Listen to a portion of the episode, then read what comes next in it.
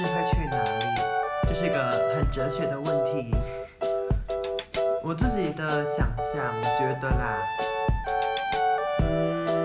意识应该是在都在我们脑袋里，就在它一它一直都在，只是我们没有办法，我们死掉了之后，我们没办法再去做截取，也没办法再做输入，不能输出也不能输入的意思，所以它就卡在你那个就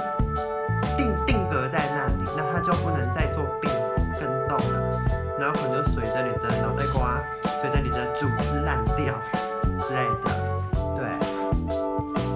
因为生关于生死的议题，我觉得之前我看过看过一本书，就是那个推荐一下熊仁谦的那个，等一下，不要让世界的担保夺去你生命的厚度，书里面类似长这样，类似啊，所以我觉得他其，因为其实我本来就对生死这方面蛮有想法的，蛮对。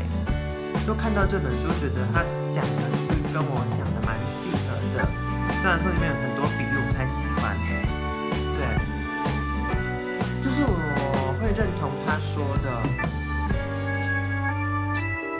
人的出人的出现，人的出生，意识的展开，它是个意外。